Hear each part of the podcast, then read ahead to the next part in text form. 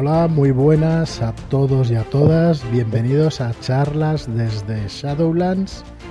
Espero que se nos escuche bien. Bienvenidos una noche más de lunes a las diez y media, como cada 15 días, con unas charlas con las que pretendemos pues dar, bueno, digamos que decir o explicar nuestra experiencia a la hora de, de jugar a rol.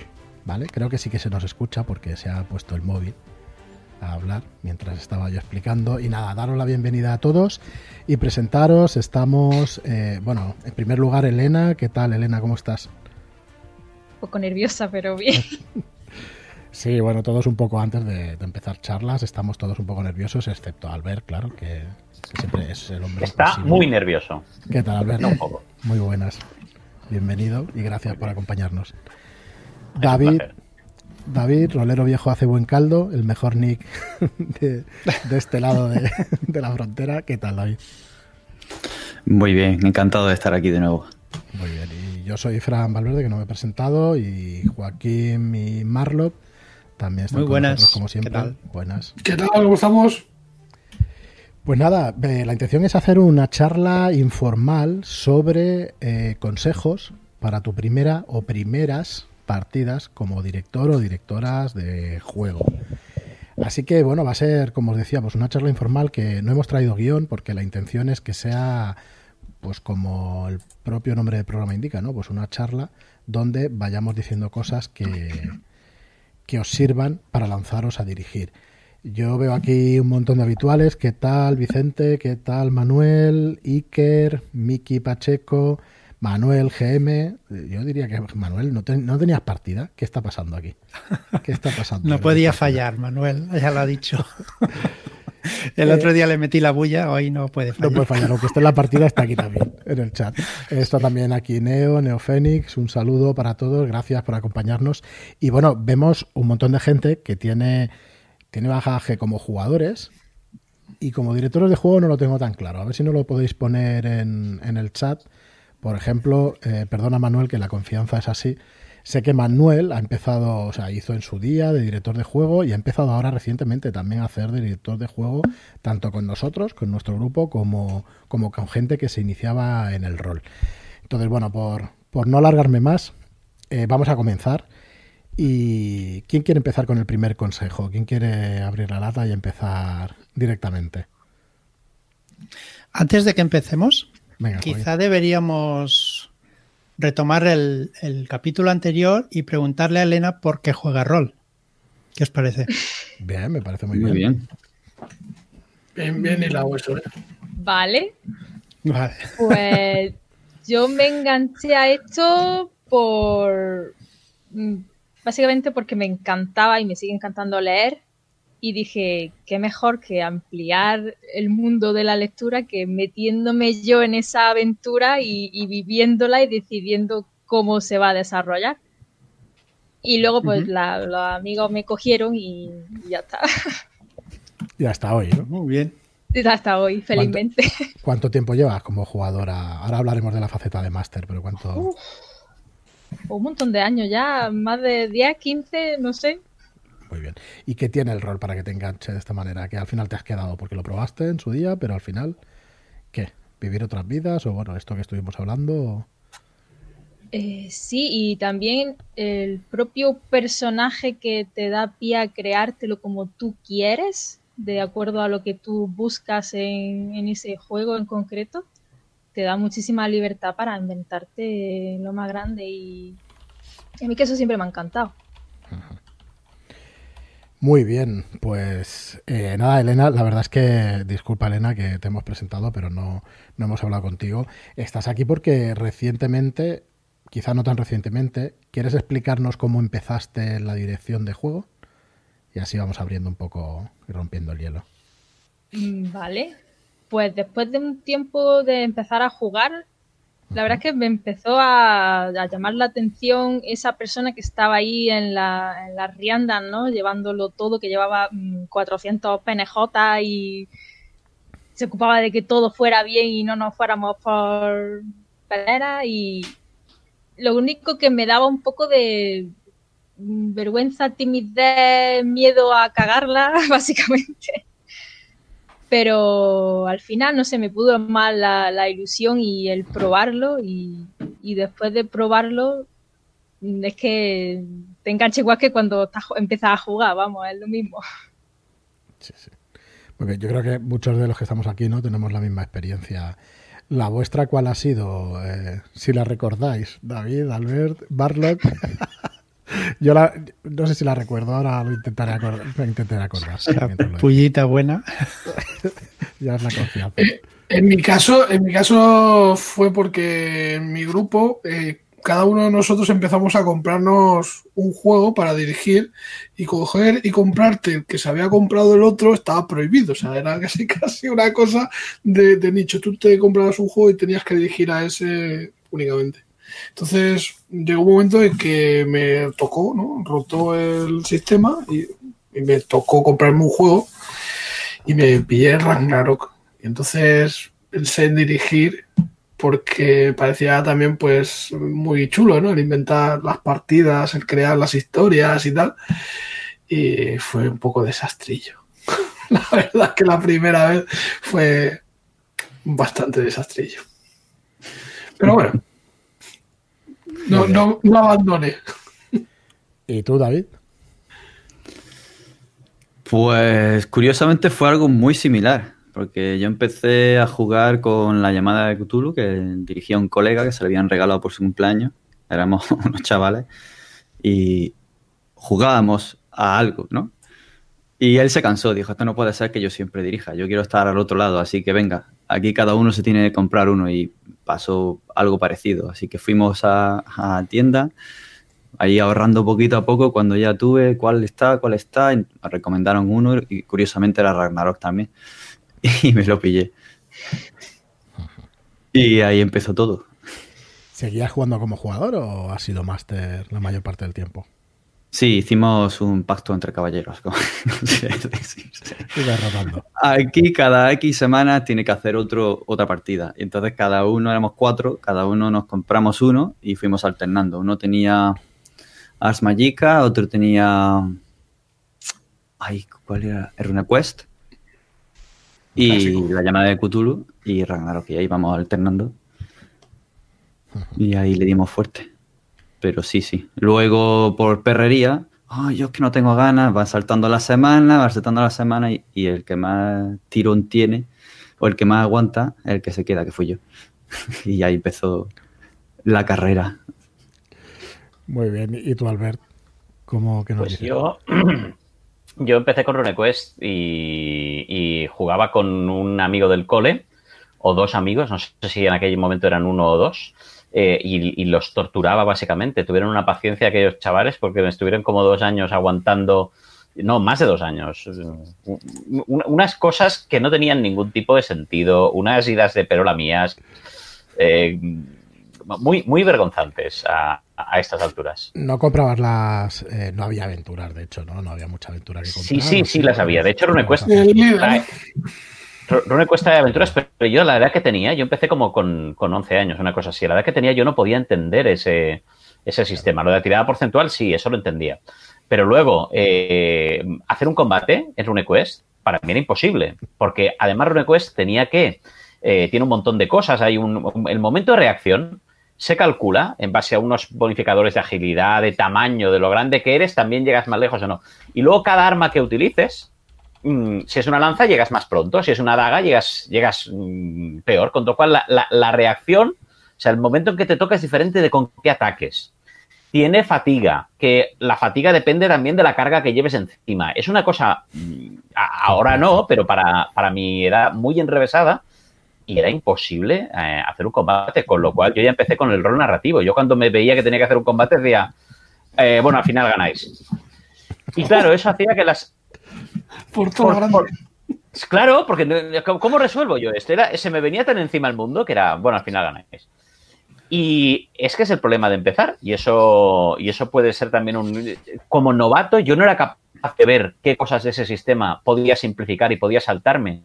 Y qué cosas eran importantes. Para mí era igual de importante lo del momento de reacción que una tirada porcentual. Hoy en día, si me hubiera tocado una, una cosa de estas, hubiera dicho, pues a ver, ¿qué tienes en H75? Tira. Mm, 72, fallas, te mata el monstruo. Hubiera estado mal igual, pero hubiera sido mucho más eh, ágil, pero en aquel momento no, no tenías herramientas o no tenías el conocimiento, claro. Exacto. Está, claro. Pues mirar, yo, eh, bueno, lo voy a explicar, mi, ya lo he explicado muchas veces cuando empezamos a jugar y eso, no hace mucho que, que fue, digamos, la primera partida en serio dirigiendo. Bueno, no hace mucho, ya era 7, 8 años, ¿vale? Pero lo había intentado en la adolescencia con algún grupo de amigos y eso, pero no fui capaz. La verdad es que no, no pasamos, yo creo, de la primera escena o del primer trozo. No comprendía bien las reglas tampoco. También es verdad que, que empezamos con Rolemaster y yo intentaba hacer los personajes y era yo no entendía nada, absolutamente nada, creo yo. Primero pensaba que sí, alguna cosa, pero como dices tú, luego ah, no entendía nada y al final creo que hicimos la primera aventura del libro rojo este del Señor de los Anillos, ya no me acuerdo si era, si era esa o era el propio Rolemaster. Y ya hasta, hasta recientemente no, no empecé con la llamada de Tulu y todo eso. Y, y, bueno, ahora ya pues hasta Alien y tal, por muy mal que me salga. Entonces, quería empezar por ahí porque creo que es fundamental eh, decirle a la gente o animar a la gente que realmente tiene, le cuesta, puede llegar a tener vergüenza, puede llegar a tener pánico de que lo estén viendo dirigiendo, que lo estén viendo incluso hablar en público. Y mi primer consejo o, mi primera escopiada ¿vale? de, otros, de, de, otros sitios, y lo primero que os he de decir es que, que te lances, que no tengas tanta vergüenza, porque la gente en realidad no está pendiente de ti, está pendiente de sí misma y de lo que va a hacer, con lo cual eh, un consejo que os doy o una cosa que os digo es que no os dé tanta vergüenza o que no tengáis tanto miedo a pifiarla, a estropearla. Si no es vuestro caso, no hay ningún problema, ¿eh? pero si es vuestro caso, realmente es así. No todo el mundo, o el 99% de la gente está pendiente de sí misma, no está pendiente de, de, sacarte a ti los colores. Si juegas con unos amigos que sean unos trolls y que tengas mucha confianza, es posible, pero ahí no te va a dar vergüenza comenzar, ¿vale? Así que yo, por mi parte, empezaría con ese consejo, ¿no? Deciros realmente tener confianza en vosotros mismos porque no, la gente no está esperando a que vosotros la caguéis. Al revés, está esperando disfrutar y está esperando que les expliquéis y que, y que hagáis una partida. ¿Vale? O sea que yo ese sería mi primer, ese, mi primer consejo. Ese consejo lo veo complicado, ¿eh? ¿Por qué? Hay que romper, porque hay que romper muchas barreras ahí para, para llegar a, a, eso. Ahí está. O sea, bueno, es, es, con lo fuerte, es, que no será más fácil. No, no, desde luego, desde luego. Eh, pues venga, va, ahora me, me, lanzo yo con otro y, y, creo que a mí es uno que me parece que me cambió. Esto no fue algo que descubrí cuando, cuando empecé, ni es una cosa. Esto vino a raíz de, leer un manual que fue Dungeon Wall y que me cambió un poquito el chip a la hora de enfocar las partidas y es juega a ver qué pasa. Muchas veces nos ceñimos a unas premisas, eh, a unas ideas, la partida tiene que ir por unos derroteros, a veces eh, pues son más lineales o y los jugadores pues oye tienen ideas diferentes y a lo mejor eh, resulta que lo que ellos quieren hacer es mucho más interesante que lo que tú eh, tenías previsto, ¿no? Entonces, deja las riendas, o sea, no, no seas... Sé un poco flexible, ¿sabes? Y, y, creo que te ayudará a que la partida fluya y que todo el mundo se lo pase bien. Cuando, cuando los jugadores se lo pasan bien, el director de juego, pues yo creo que también disfruta. Entonces, en ese sentido, yo diría que eso, jugad a ver qué pasa. Deja jugar a los jugadores. Yo lo, lo, lo frasearía así, porque como jugar a ver qué pasa me suena como a. a, a mm, o sea, es más. Eh, no, no, es tanto por el ver qué pasa, sino por el. No, no, por, por, el... Por, por, el dejar jugar. Sí, sí, está, es, la, es el, yo, el tercer consejo que daría, creo que viene ahora mismo al pelo, es fantástico, es eh, a partir de ahora ya pagad la emisión y cada uno iros a vuestras casas, no escuchéis más consejos, porque estos eran los dos únicos consejos. Lánzate y deja jugar a los jugadores y ya está. Y todo el resto de consejos que os demos a partir de ahora van a ser, van a restar van a ser en vez de sumar. Nos vemos de, eh, no, redundantes no. no, redundantes no, sino que no lo necesitas para nada, que lo que necesitas es lanzarte a jugar y y dejar que la gente juegue, sí, sí. Estoy totalmente Porque a veces eso también se utiliza, yo creo, eh, en, en, en, es una manera de buscarte una excusa para no lanzarte, ¿no? Eh, ¿Cómo voy a lanzarme a dirigir si todavía no me he visto los 36 vídeos sobre eh, interpretación de, ¿sabes? Posaderas medievales de la era... ¿no? Teigno de Japón, y pues esto no, no puedo, no puedo lanzarme todavía. Y, y eso es darte herramientas, no darte excusas para que no. O sea que mi consejo es no, no escuchar más consejos. Y cuidado con los tutores. También es otro consejo que va en esa Mm. línea. En que, venga, va, onda en eso, eh, Albert. Cuidado con los tutores, es no te dejes guiar por, por grandes Pues, maestros. sí, eh, muchas veces, mm, si tú además te has... eh, hay, hay- hay- ha habido un gran grupo de roleros que teníamos, nada, 12 años, nos compramos, se compró el grupo un juego y al cabo de, de tres semanas ya te tocó a ti, ¿no? Y te lanzaste ahí a... Pero luego hay un montón de gente también que siempre han estado de jugadores y a lo mejor llevan eh, pues 15 años estando de jugadores, ¿no? Y viendo a narradores que tienen mucha experiencia y, y claro, no pueden hacer lo que yo hice con 11 años. Eh, Su, su- su límite no es eso. Sienten que tienen que hacer lo mismo que está haciendo este narrador que lleva 20 años haciendo esto, además con ellos. Y, y es, eso multiplica la vergüenza. No es lo mismo lanzarte a dirigir a Sirio Senra que lanzarte a dirigir a, a unos chavales del patio mm, que bueno, no, no tiene nada que ver. Y entonces, eh, a veces, en, estos entornos, caes en el error de coger a esa persona que es tu máster de referencia y, y como quererte agarrar mucho, ¿no? Y tal. Y bien intencionadamente, esos másters de referencia eh, pueden mm, intentar que tú hagas la mejor partida mm, que se pueda.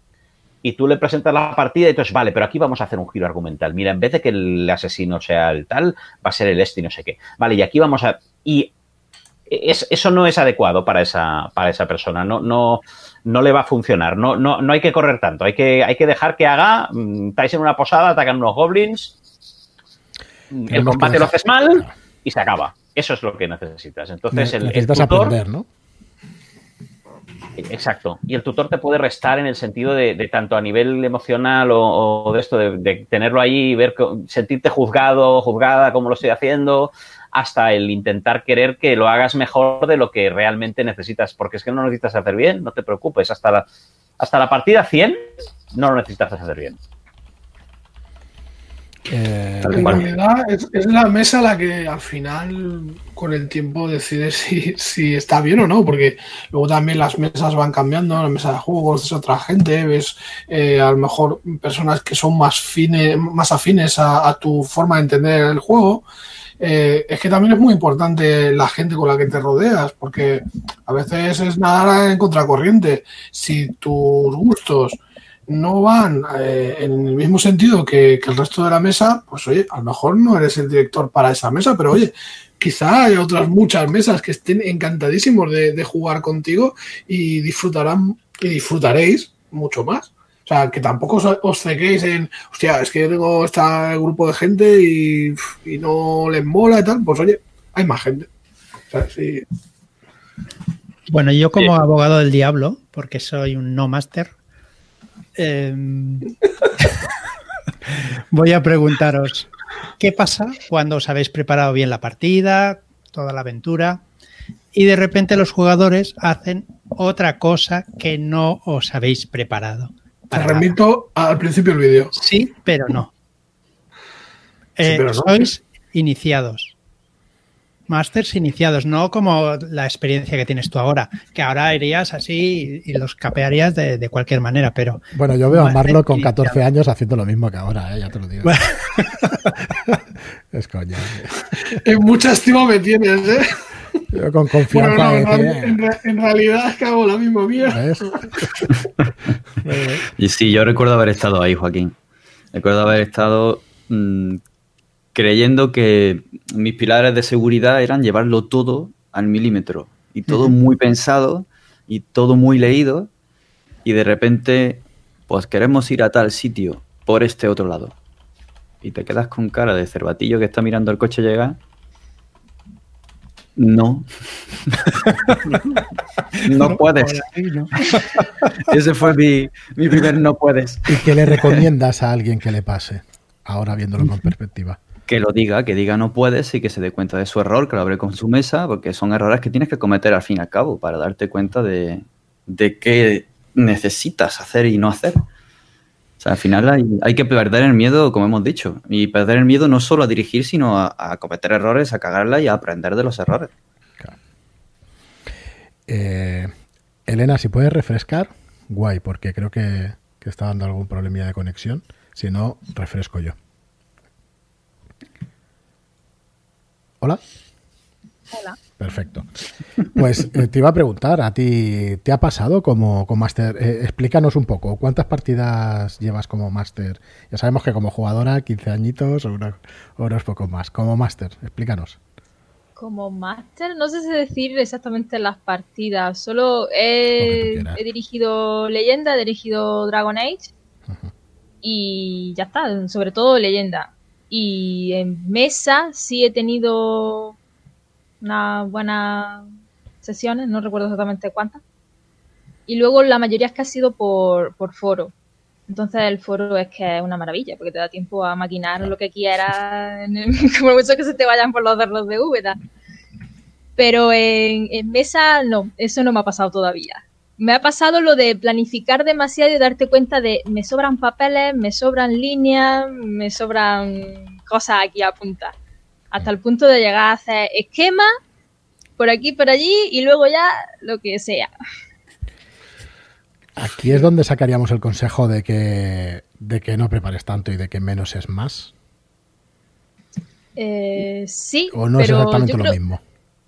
eh, Yo creo que también es importante que el juego te guste de por sí, porque eso te facilita mucho el que tú de por ti mismo busques información sobre ese juego. Si ya es una cosa que tú ya sabes de antes, ya es que pff, te da una seguridad increíble.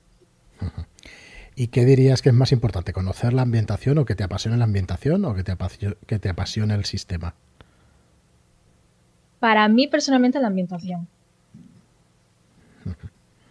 Porque el sistema luego son, son números y son tablas, ya está.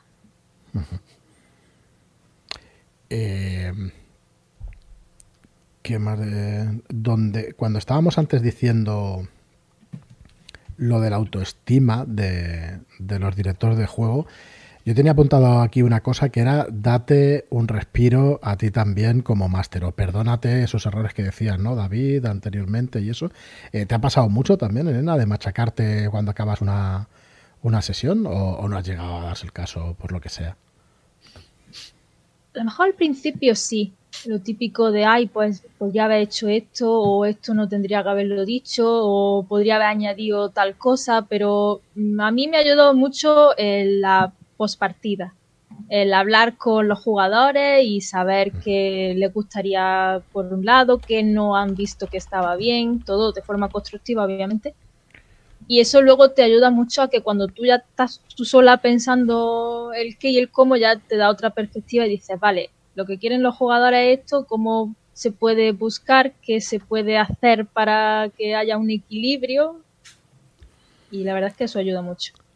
¿Qué opináis el resto? ¿Os ayuda la pospartida o, o, ya estáis un poco de, de vuelta? La, pospa la pospartida yo creo que es, está demasiado caliente y a mí personalmente no me ayuda demasiado. De hecho, en la pospartida los comentarios suelen no suelen ser, de, por lo menos en mi experiencia, demasiado reflexivos. O sea, son más en caliente, te dicen las cosas ahí un poco, a veces sin haberlas pensado, sin haberlas madurado. Yo prefiero preguntarlo al día siguiente, ¿sabes? O, o recibir el feedback al día siguiente. Que la gente lo, bueno, lo, lo puede pensar. partida. Sí, bueno, pero pensaba que era la charla postpartida. Mm. No, bueno. Se, Sí, tampoco, sí, bueno. sí, se entiende así, ¿eh? y está muy bien el matiz que introduces, y, pero, pero que al final eh, es, eso es... es postpartida, si, lo, si, lo, entendemos así, pues sí, bueno, eh, en, en, la postpartida sí que me interesa sobre todo pues eh, la experiencia de los jugadores, qué es lo que consideran que, que puede ser mejorado, o que, no sé. También es, lo que he dicho en alguna ocasión, eh, hay que, hay que matizar, porque también, ojo, hay muchas hay muchos motivos por los que una partida no ha funcionado y no siempre es culpa del máster. Entonces, mm, no sé. Eh, yo, a mí me ayuda... Perdona, Marlon, es que al decir eso, a mí, a mí, me ayuda un poco en eso y en otros ámbitos de la vida en general, el, el no saberte infalible, joder. tú fallas, ¿no? Como cualquier persona y eso. Y a mí personalmente me ayuda bastante. Creo que lo he repetido en un par de podcasts últimamente, pero es que es verdad. O sea, el, el decir, bueno, en algún momento vas a fallar. Y como lo que quieres es pasarlo bien con amigos, tener esas experiencias y llegar a ser un buen director, pues, pues bueno, esto es el camino, ¿no? Para el fallar y el, y el equivocarte es el camino también a, a llegar a hacerlo bien, sin machacar a los jugadores por el camino, sin, sin destrozarles y sin hacer cosas, pues bueno, pues horrible. Y también va, va muy bien en esa línea mm, no saberte, o sea, saberte falible y saber falibles a todos esos narradores y narradoras que admiras y respetas. Eso es una herramienta genial. Cuando el, cuando el director de juego al que tienes en un pedestal la caga y encadena error tras error tras error en una sesión, eso de verdad que es que dices, gracias por esta partida tan horrible, porque me has liberado de un montón de presión que yo tenía encima y he visto que, que, y eso también te puede hacer reflexionar el hecho de no pasa nada. Yo a, los directores que más admiro les he visto cagarla, pero bien, y mi admiración no se ha reducido ni un ápice. Mm, porque, porque, bueno, es eso, todos somos falibles, no, hay, no, no pasa nada, no, no quita, no, no le da ningún demérito al resto de cosas. Es humano. Es humano. Sí, sí, no, de verdad que a mí por lo menos me ayuda mucho. Yo si puedo dar algún consejo es también este.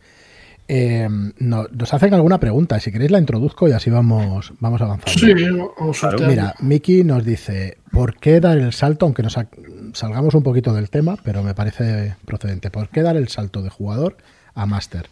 ¿Qué ofrece la experiencia desde ese lado de la pantalla para que merezca la pena dar el salto? Miki es jugador, todavía no ha sido director de juego. Cuando sea director de juego, que sepa Miki que habrá cola, porque David ya la ha puesto ahí, yo también, y todos los que, los que te conocemos querremos jugar contigo. Pero, ¿qué, os parece eso? ¿Qué, ¿Qué es lo que os aporta como directores de juego? Yo, bueno, no sé si queréis arrancar alguno o alguna. En mi experiencia es un, es un ciclo. O sea, empiezas jugando, te inquieta el crear tus propias historias y eso, lo he comentado alguna vez, es una cosa que va creciendo y va generando otras necesidades. El, dirigir creo que va un poco ligado a la, creatividad y a, las ganas de, contar o, de, hacer vivir o hacer partícipe al resto de jugadores de, historias que, tienes o conflictos que quieres desarrollar y que te gustaría experimentar. A lo mejor, en realidad, lo que buscas es eh, dirigir cosas que te gustaría jugar. Es un muy buen resumen de por qué queremos dirigir. bueno, me parece una buena. Hombre, para eso me pagáis aquí. La tertulia. dibuja, por favor. Estoy en ello, estoy en ello, tranquilo.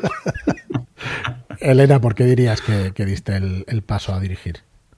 Pues en parte por lo que ha dicho Marlo. Es que yo las ganas de, querer escribir algo y luego compartirlo con, con tu amigo, con los jugadores y saber cómo van a enfocar esa historia. Y el hecho de que a ti te pueda gustar mucho una ambientación y dices que, yo, quiero jugar esto aunque tenga que dirigirlo yo. Y también te da otra perspectiva de lo que es ese mundo, del, el estar tú a los mandos y aún así eso no quiere decir que luego no vayan a salir cosas que te sorprendan, porque es eso, los jugadores juegan y, luego te muestran cosas que tú a lo mejor no habías caído a ver al haberte leído 20 veces el manual y dices, ostras, se puede hacer esto también. Entonces mm, te da una... Parece que tú estás en control todo el rato, pero en realidad no. Porque tú también estás metido en el juego y en la historia. Sí, sí, En mi caso, yo no sabía que quería ser director de juego. una pistola. y luego, luego me enganchó. Me enganchó. Estar al otro lado y realizar creativamente lo que llevas dentro y compartirlo. Y que se, entre todos se cree esa cosa nueva, ¿no? esa criatura viva, nueva. Eso es lo que a mí terminó de engancharme. Ese motor creativo y el, y el conjunto. El conjunto de toda la partida, del crear la partida, del, de, sí, sí, controlarlo todo.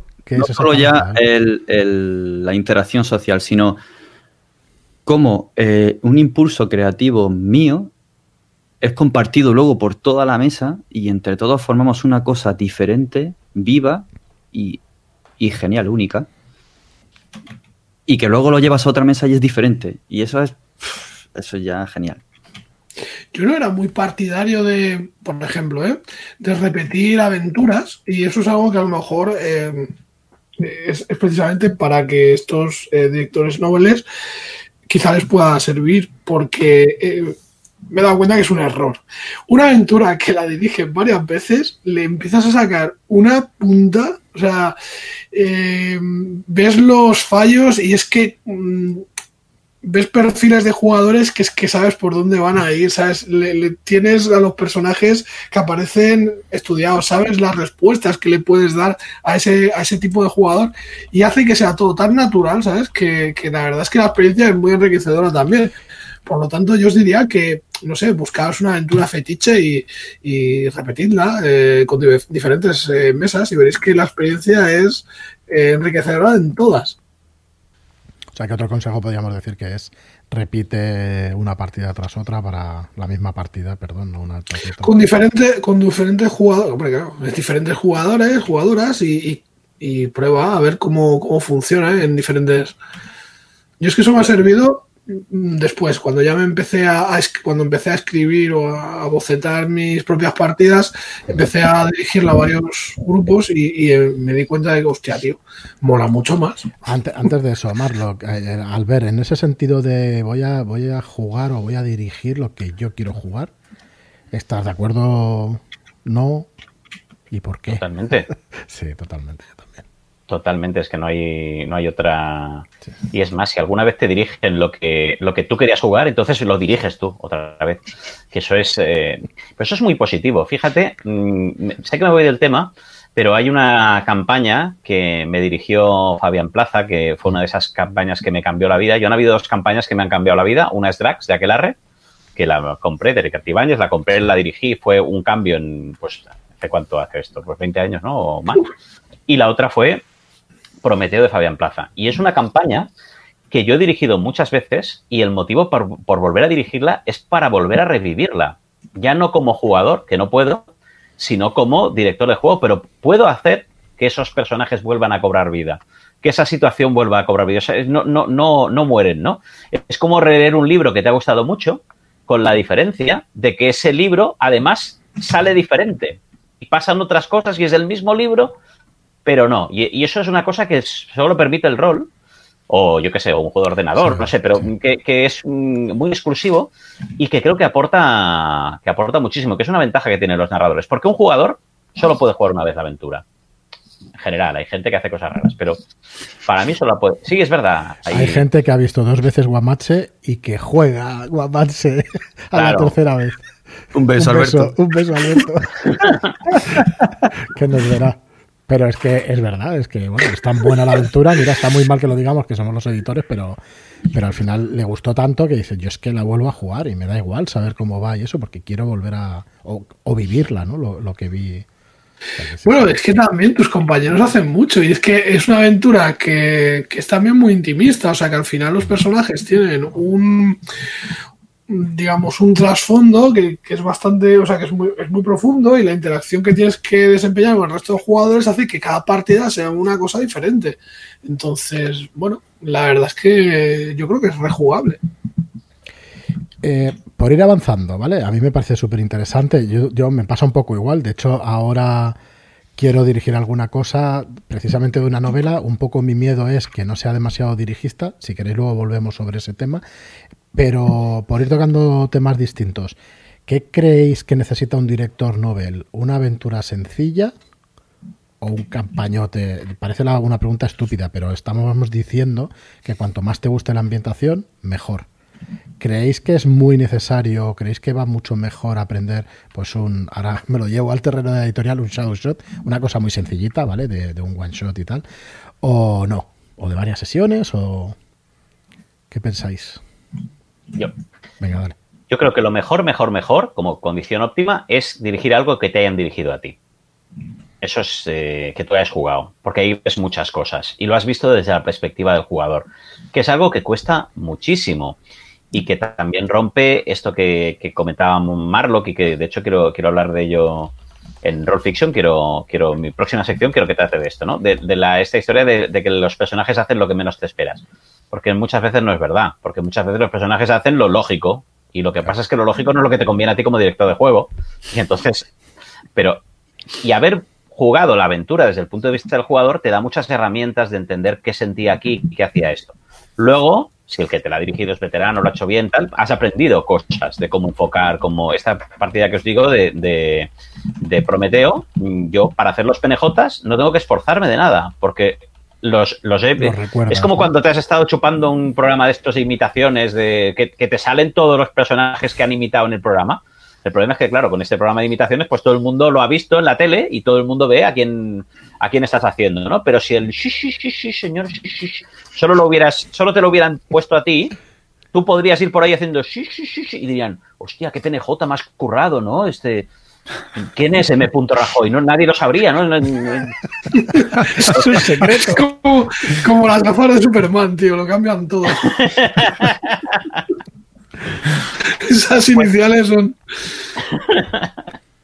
Pues entonces, eh, el- ese sería como mi ideal, en una aventura que tú ya hayas jugado y hayas experimentado. Y si además puedes, puede ser que esa aventura no solo sean un puñado de notas garabateadas por el máster que te la ha dirigido, sino que sea una aventura que está escrita y, y ya si está publicada, está testada, la ha jugado más gente, etcétera, pues todo eso que añades, ¿no? Pero, pero de todas esas cosas buenas, para mí la, la- principal sería que la hubieras eh, jugado. Y por supuesto, one shot, mm, campañote no es el, no es el momento. Ya. Tendrás tiempo de hacer campañas, eh, pero lo primero es, eh, o sea, que, te sientas con la confianza de, dirigir, porque una campaña es un compromiso a largo plazo. Entonces, tienes que ser consciente de tus limitaciones y de primero pues ir pasito a pasito y cuando ya te sientas preparado para abordar una campaña, pues adelante con ella, con toda la ilusión. Pero bueno, es- sí, también es verdad que hay casos eh, que, que son al revés, porque yo recuerdo también alguna, mm, o sea, por ejemplo, jugar la Isla de los Grifos de RuneQuest, que es un sandbox, que eso es un locurón para, bueno, nosotros también éramos unos críos y, y empezamos a jugar eso, tío, y hostias, que de repente era, haz lo que te dé la gana, pero tú estás loco, ¿cómo voy a hacer lo que... Es que, es que puede ser esto el infierno en la tierra, ¿sabes? Nos dejaban una isla para hacer el loco. Y claro, pues así no fue. Vale, de- decís esto, pero por ejemplo, Elena, tú decías que te habías estrenado con Leyenda. ¿Con un one shot o con una serie de historias o de qué manera? Eh, con cosas cortitas, dos, tres sesiones como mucho. Para mí las campañas están como años luz todavía. Pero en cambio la ambientación es, eh, ¿qué pasa? ¿Que la conoces lo suficiente como para atreverte, aunque sea un one shot y eso? Imagino que sí, ¿eh? si no, no, no te meterías Sí, con es que soy muy friki de lo japonés, entonces yo ya tenía conocimientos previos antes de saber ni siquiera que existía, entonces fue como que me llamaba y, y había muchas cosas que sí es verdad que se- sigue aprendiendo, pero otras ya, ya las traía yo. Claro. Y eso te da confianza. ¿Habías jugado? ¿Habías jugado con, de Leyenda o, o no? Mm, He jugado leyenda hace poquísimo, poquísimo por primera vez. Muy bien. Ah, ¿Aconsejaríais algún juego en especial para iniciarse? Venga, va, la pregunta. esos terroristas. Yo creo que Robota. Robota. Robota. También, también. El Ah, que Yo- más- decir oye, que, perdón, El que más te llama, el que más te atraiga, es lo que... ya. No, no, yo no. decir que sí que he mastereado dos veces y la primera escogí a Blaneda y es un muy buen juego para iniciarse a masterear cierto. porque es un juego muy sencillito y las aventuras que vienen son sencillas de masterear. Otra cosa es que te salga el corazón co- por la boca, como me salió a mí. Pero el, Yo quería tratar ese tema, Joaquín, un poco más tarde. Bueno, si quieres ahora, ¿eh? ¿Qué podemos hacer por la gente que realmente tiene alguna dificultad para, hostia, que realmente te cuesta, lo pasas realmente mal? Y me refiero a, joder, me, me cuesta explicarme, me cuesta... ¿Daríais algún ejercicio, alguna cosa, o es lanzarte y venga y ponte a hablar en público? ¿Cómo lo plantearíais eso? Eh, depende de la Yo que soy más de saltar al vacío y que salga como salga. Mira, yo, yo, por ejemplo, Y tengo mi- aceptar el error, ya está. claro, eh, eso es Paciencia importantísimo. y, y que la mesa vaya con paciencia. eh, estás aquí para aprender. Pero sí, vale. Pero cuando empieza el corazón a palpitar ahí a tope, pa, pa, pa, pa, Pues tranquilidad. Solo te puede- Sí, ya temblar las manos, ya el sudor frío. Sí, sí, sí. sí, Yo sí, hay cosas que, que soy consciente de que no me salen. Entonces, por ejemplo, yo leer en público me pongo, lo que dices tú, tío, taquicárdico. O sea, no sé, me pongo súper nervioso. Tengo ya mis traumas de la infancia y no tengo cojones a afrontarlos. Entonces, son cosas que, que me cuestan mucho. Generalmente yo hago lo imposible por, por no tener que leer nada, todo lo llevo en la cabeza, me preparo mis cosas y luego de forma diferente. Entiendo que una persona que se pone muy nerviosa cuando se pone a hablar delante del público, una de las cosas que a lo mejor le funciona es quítate las cámaras de delante. Quiero decir, cuando tú vayas a hablar, quítate a los jugadores de delante. Cierra los ojos, si estás en una mesa, ¿sabes? Intenta concentrarte, intenta evadirte, busca un foco, un, mirar un sitio donde tu mente desconecte de la mesa y a lo mejor ahí sí que se produce ese momento en el que tú te olvidas de que estás delante de la gente y simplemente estás mm, pues hablando de algo y explicando unas, unas historias y ahí creo yo que te encontrarás más cómodo que si te crees el foco y que todo el mundo está pendiente de lo que tú estás haciendo. ¿Conocéis a Ter, la youtuber? No. No. ¿No? Pues todo el mundo a, a ver los vídeos de Ter, ya. Y suscribirse. La a chica del la- pelo azul. Exacto, la novia de. Jaime Tozano. Sí, yo sí la E conozco. Yo no la conozco. Vale. Pues Ter tiene, es una youtuber que tiene un problema de timidez eh, muy importante y eh, lo explica y además explica mm, que mucha gente le viene y dice, no, tranquila, pero esto al principio es lanzarte, luego ya te acostumbras y no sé qué. Y ella dice, no, perdona, mira, yo he salido en la tele, eh, he dado clases en la universidad, he dado conferencias, no sé qué, y además que en el vídeo este, por ejemplo, te va poniendo todas las fotos de, de- ante todas las audiencias que se ha expuesto y tal, y dicen, no es verdad, o sea, no, dejad de decirme esto, porque ya me he expuesto a mi miedo por activa y por pasiva, adelante, detrás, y, y no es verdad. Entonces, eh, no es verdad para ella. Para mucha gente sí que es cierto que tú, pues, muchos miedos es una cuestión de afrontarlos y, y- y ya está. Y luego entonces lo superas. Pero sí que es verdad que hay un- un- una parte de gente que puede ser que, que no puedan lidiar con esto, ¿no? Y eso mm, escapa, yo creo, a, al- a la capacidad que tenemos aquí para, para orientar o para, o para dar consejos, pero sí que hay que hacer ese acknowledgement de, de que, de que hay personas que, que no, que esa timidez o esa, ese bloqueo no, no lo van a superar por lanzarse y, y dirigir tres partidas y entonces ya todo saldrá fluido, ¿no? No, no, sí, sí, la historia, o sea, por ejemplo, el, el ejemplo que pongo precisamente es desde la experiencia, que no tiene por qué funcionarle a la gente, pero Mm. sí que es verdad que he notado que cuando eliminas, digamos, tu atención de, de la gente, ¿sabes? Y simplemente te pones a leer o lo que sea, es, es mucho más fácil. Es mucho más fácil. O sea, si llegas a evadirte de ese de eso, creo que A ver, es accesible. sabiduría, sabiduría de Fanir, aquí la vamos a tener que leer porque esto hay que leerlo. Dice, lo mejor para los nervios es no tenerlos. Que ya está. Solucionado. No tengas nervios, ¿qué haces teniendo Qué nervios? bueno, ¿Qué haces teniendo- qué bueno, es Ay, que estaba en modo nervios. Ay. le doy al botón y ya está. como data, el data le ponen el chip este de las emociones y en un momento que están ahí acojonados en la nave, tal, le dice el capitán, apagues el chip. Y entonces data se apaga el chip y ya está. y ya saco a matar. Es verdad que no, es verdad que no todo lo que nos pasa puede tener causas o, o puede tener soluciones tan, tan fáciles como las que decimos. Eso sí, yo tampoco, tampoco me cerraría y diría no tiene absolutamente ninguna solución, solo que igual es más complicado pues solucionarlo. Así que Sí, bueno, pero- empieza- Yo estoy de acuerdo Ter, porque yo sigo teniendo muchos nervios, sigue temblándome los pies, sigo sintiendo las manos y los pies fríos, y aunque no se me note, pero estoy hecho un flan. Y Pero- todo también expuesto muchas veces en público y con cosas, mm, Sí, con cosas muy trascendentes. Y, y eso no se, no, no- no se me quita. Pero sí he aprendido a convivir con ello, a saber que se pasa, que aguantas un tiempo y es, al cabo de los minutos Eso. te encuentras más a gusto a mí. Entonces sé que debo de aceptar esa parte y no sobrealimentarlos antes de empezar. Muchas veces es imposible, ¿no? Pero, pero es saber que los vas a tener y aguantar. Porque se Y van. que muchas veces la gente no los, no los nota. Tú los notas, de, de- pero ¿cómo puede ser que no estén oyéndome el corazón latir si está aquí? Exacto. Pero la gente, mm, hay, hay veces que sí que se notan, ¿eh? pero hay muchas veces que no, que la gente no nota que estás, Cierto. estás nervioso. Yo, el ejercicio, Joaquín, sería de introspección, de preguntarse por qué me pasa esto Y a partir de aquí intentar averiguarlo, porque claro, la- eh, esa es como la pregunta. Ya sé que no, no, no por el abordaje racional, ¿eh? no por, por el decir, eh, no, piensa que no pasa nada, que son tus amigos y eso hará que los nervios se vayan. No, eso no, no funciona así. Pero sí el empezar a intentar ver qué es exact de todo, qué es lo que más mm, te afecta o te da, mm, ¿no? Y intentar eh, ver si hay alguna manera de abordarlo.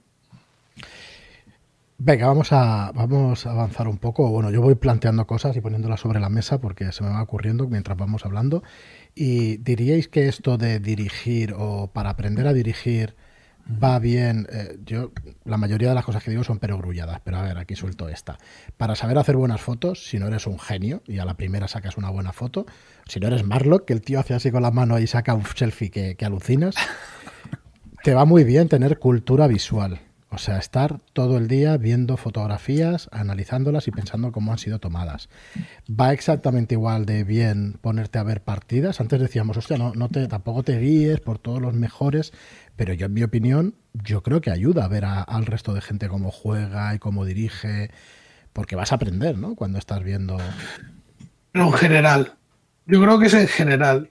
Tú vas a aprender, tú vas a aprender, eh, o sea, o quédate con cosas que te gusten, eh, no, no intentes imitarlo, sino puntualmente, hostia, joder, qué despliegue de medios tiene Albert, tío, cómo se curra aquí las partidas, macho, te pone, te mete en ambiente, te, te pone el ordenador, flipa, te queda, oye, pues dedicaré un tiempecillo y, y me prepararé una sesión así, ¿vale?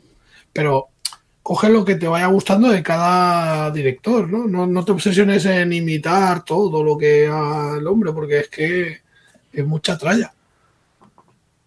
Pero Sí, pero tampoco está mal en eh, imitar, ¿eh? No pasa nada. Si tú. No, o no, sea, sí. eh, hablando del principio, ¿eh? de este principio de inicio de camino, mm, si tú te sientes cómodo y seguro imitando un estilo muy concreto, que es además el que habrás visto, el que habrás jugado, el de, el de tu director de confianza, claro que sí, imítalo. No, no, ya, ya vendrá luego el tiempo de buscar tu propia voz y de ser original y de y de buscar el. Pero al principio puedes, puedes directamente imitar a- al. Si empiezas a dirigir, posiblemente eh, sepas las cosas que no quieres. O sea, las cosas que, que has jugado, o sea, experiencias que has tenido, que dices, tío, yo esto, la verdad es que no, así no. Y bueno, pero explícate un poco más, más lo que quieres decir. Que, que has tenido Pues que yo he tenido par- sí, porque yo he tenido partidas, o sea, sesiones en las que pues el director de juego con el rollo de mm, la partida se hace entre todos y que no ha preparado nada, no, al final no hemos hecho nada, hemos estado sentados en la mesa sin que pase absolutamente nada. Tío, no sé, no es la no, no es lo que yo quiero, entonces eh, pues eso, que las experiencias negativas como jugador te pueden servir muchísimo como una experiencia para luego tú, como director de juego, pues suplirla, ¿no? O sea, el hacer cosas que, que consideres que, que molan más. Sí. Jugar enseña a dirigir y la vida enseña a dirigir. Son las dos cosas que te van enseñando a dirigir. Sí, ya te digo, lo, lo- digo mucho lo de cultura visual porque llevo muchos años con el estudio de fotografía y yo no soy bueno, no, te- no tengo facilidad para hacer una foto grandiosa, pero sí para imitar. Entonces, bueno, vas aprendiendo. Ahora el Es porcentaje de es- fotos buenas pues es mayor que hace 10 años y ya está. No tiene Es que más. yo creo que todo se aprende imitando. El, el no, no hay esta, o sea, por ejemplo, Marlock seguro que, o espero que, me, que, lo pueda apoyar, pero yo aprendí a dibujar lo poco que sé, que está a, a, a, kilómetros de distancia de Marlock, imitando, el viendo un ojo dibujado. Yo aprendí a dibujar los ojos de un retrato que nos hicieron en París y que está colgado en el, en el comedor de mis padres. Pues los ojos que yo dibujo son como el, como el retratista ese. Empecé dibujando las narices, primero la del Mortadero y Filemón, luego las de un libro de inglés que eran un triángulo, luego las de un colega dibujante que hacía como doble trazo y, y ha ido mejorando. Pero todos los elementos de cualquier cosa que yo dibuje están copiadas de otros. Yo, yo, me acuerdo que una de las cosas que tenía, digo, que cómo me cuesta, tío, no sé, no sé hacerlo. Cuando de, así más pequeño y tal, no sabía dibujar los pies. Todos mis personajes se quedaban por la mitad. Bueno, justamente el que estoy haciendo también se va a quedar por la mitad, pero bueno. No, no se pueden cortar extremidades, que lo sepas. Uy, uy, uy, te puedo enseñar un, de todo, obras maestras, una, ¿no? Una cuantas, sí. Eh, pero bueno, con, con, los cómics de Marvel, ¿sabes? Viendo cómo dibujaban los pies al Capitán América, a Hulk, a, a yo qué sé, a Conan y tal, aprendí a dibujar pies, ¿sabes? A, a, cómo poner las piernas, cómo poner los pies para que, vistos de frente, se puedan entender, entender que son pies, ¿sabes? Yo mis pies son de Ulises 31, ¿ves? Pues es esto. Cada, has ido copiando de... Sí, sí. Has... Grandiosa serie, tío. Es que es así, sí. Claro. Pues es que nadie, nadie, nace enseñado, es que es una cosa que, que tienes que ir practicando. Y como todo, imagino que cuanto más practiques, pues mejor sale. Sí, sí. Y con el rol igual. Y lo que pasa es que además pues, puedes copiar de la serie de Netflix, puedes copiar del libro de tal, ¿no? Puedes ir, incorporas cosas que no solo tienen que venir del rol, como nos estaba explicando Elena hace un momento. Yo ya tengo un bagaje japonés que puedo aplicar directamente. Eso me lo ha enseñado la vida. Y, y es que la vida y el rol son tan parecidos que. Al final, sí. bueno, iba a decir intentamos imitar de alguna manera, aunque bueno, aunque sean historias fantásticas y que sean, depende de qué tipo de rol, que hay, hay de todo. Bueno, ¿por dónde tiramos ahora? ¿Queréis que cambiemos totalmente de tercio y hablemos, por ejemplo, de la música en las partidas? ¿Aconsejáis a un director novel poner música en las partidas para intentar meter a la gente? Porque ahora está muy de moda, nosotros también lo intentamos en nuestras partidas y todo el mundo quiere esa inmersión tan fantástica en las partidas. Eh, tampoco voy a decir que tengas una banda sonora, pero sí una musiquita de fondo o alguna cosa. Si le hace mucha, mucha, mucha ilusión. Depende del tipo de partida. Si es una partida de terror, seguramente sí que debería eh, escucharse antes cuatro o cinco temas de terror que vea que no cambian el tono ni que no dan de esto y tal para poderlos tener de fondo y eso puede ayudar mucho si le apetece y si quiere hacerlo sino una opción es poner una música al principio de la, de la, partida para la introducción. La introducción se puede preparar más que, que otras cosas y luego ya olvidarse. Pero si no, eh, ya digo, si no es una cosa que, que, que, es que se ha pensado una historia que va de las músicas y que de cada personaje le sale una música o algo que sea muy específico de la música, a mí me daría como bastante principio, ¿eh? Yo voy a traer una cosa que comentó Eromi en su momento que me parece súper súper chulo y es que le ponía eh, banda sonora a personajes. Entonces, cuando ella ponía eh, la banda sonora, sabías que va a aparecer por ahí el buen señor. Entonces, hostia, a mí realmente me parece súper guay, pero soy incapaz de gestionar eso. Yo lo pongo la música y realmente es que la podría dejar sonando que no me doy ni cuenta. Para mí la música eh, no, no, no, existe, ¿sabes? Luego sí que es verdad que escuchando las partidas de otra gente digo, hostia, qué guapa, tío, cómo, qué bien, ¿no? Pero dirigiendo es que no soy consciente de que la música está puesta. Si, o sea, más bien de cambiarla. Se, queda ahí en bucle y yo creo que raya más que ayuda. Pero bueno. Eh, Elena, ¿tú, ¿tú qué? Eso, quería preguntar a Elena porque David ya sabemos que pone música y... Sí, a ver. Dale, dale, Elena. Yo ahora sí estoy probando, pero muy someramente.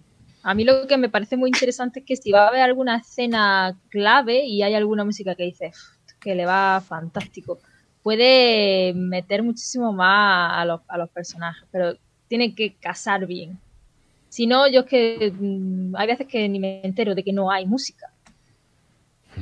Yo es que me viene a la cabeza el Mandaloriano, tío. O sea, ha sido. Ha sido... Así de repente. no, no, es verdad. Es que. Porque. Es que han hecho lo mismo que hicieron con, con Darth Vader, tío. Le han metido una música que en cuanto suena la música, tú sabes que sale el Mandaloriano, tío. ¿Sabes? Está súper.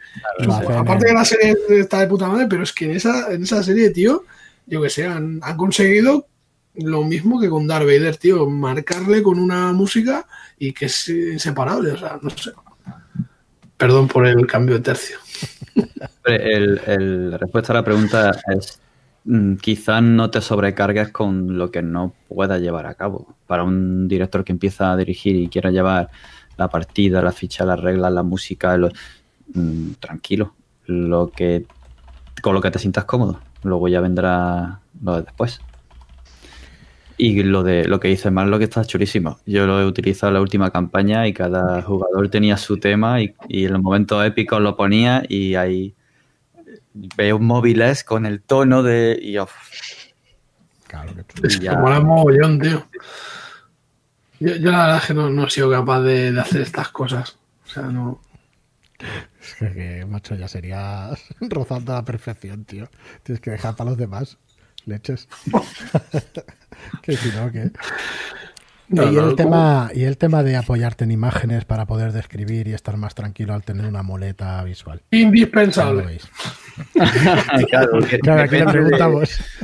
Depende de cada uno y de cada mesa. Hay gente que le, le ayuda mucho y hay gente que yo he escuchado que ver una imagen le saca de lo que están imaginando y la inmersión que está en ese momento. Entonces depende mucho de, de cada uno.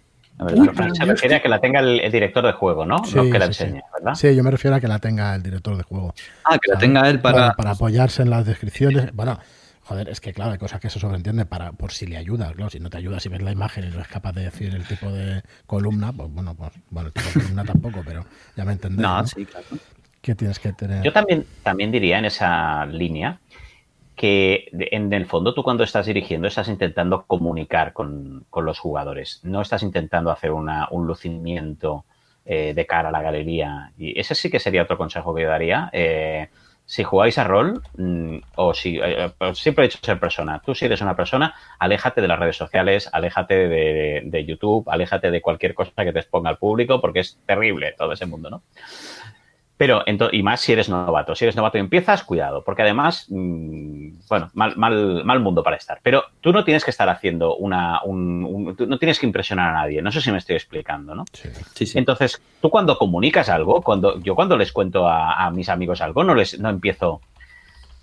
Chicos, si ahora empezara a narraros lo que me aconteció en el día de ayer, muchos de vosotros no creeríais las palabras que salen de mi Mira, boca. Elena, ya está diciendo. Tú no haces esto, tú llegas y dices, joder, lo que me ha pasado, o sea, Tío. lo flipáis. Pero mola mucho más lo otro. O sea, yo a mi hijo le hablo así, ¿eh?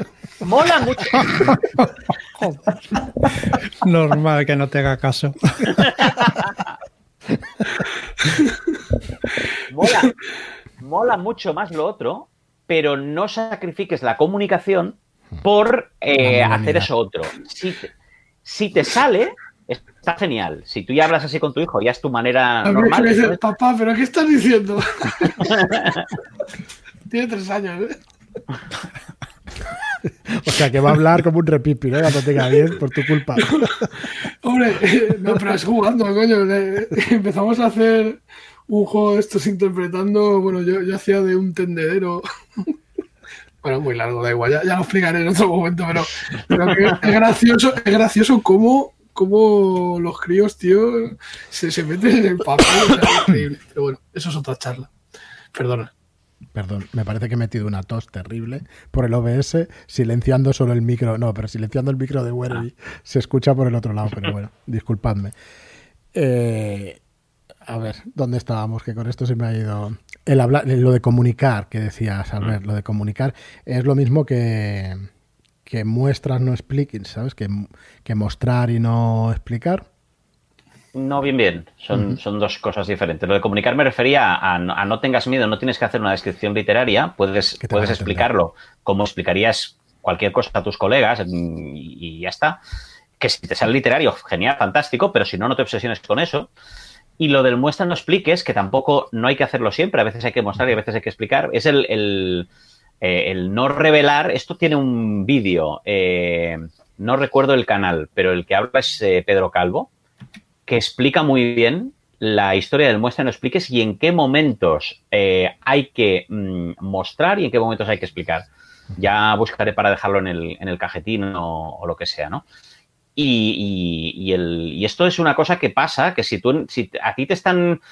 Eh, o sea, cuando tú lees los buenos diálogos son aquellos diálogos en el que está subyacente lo que está pasando. Los personajes no hablan de lo que, sí. de lo que hay, no se, se sobreentiende. Pero eso yo creo que es algo como no para la primera partida. Esto ya la... Aquí viene, nos viene algún invitado.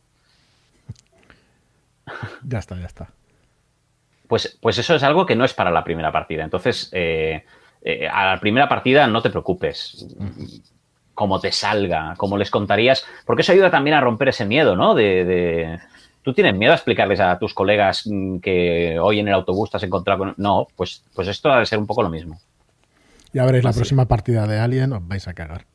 Como voy a, como voy a mostrar y no explicar, te va a lanzar al cuello el bicho. Es que yo creo que va un poco con las aptitudes de cada uno. O sea, para mí, Mm. yo, yo soy muy consciente que no tengo las capacidades. eh, pues, por ejemplo, volvemos con Sirio, porque yo creo que es de lo mejor de los mejores narradores que hay, ¿no?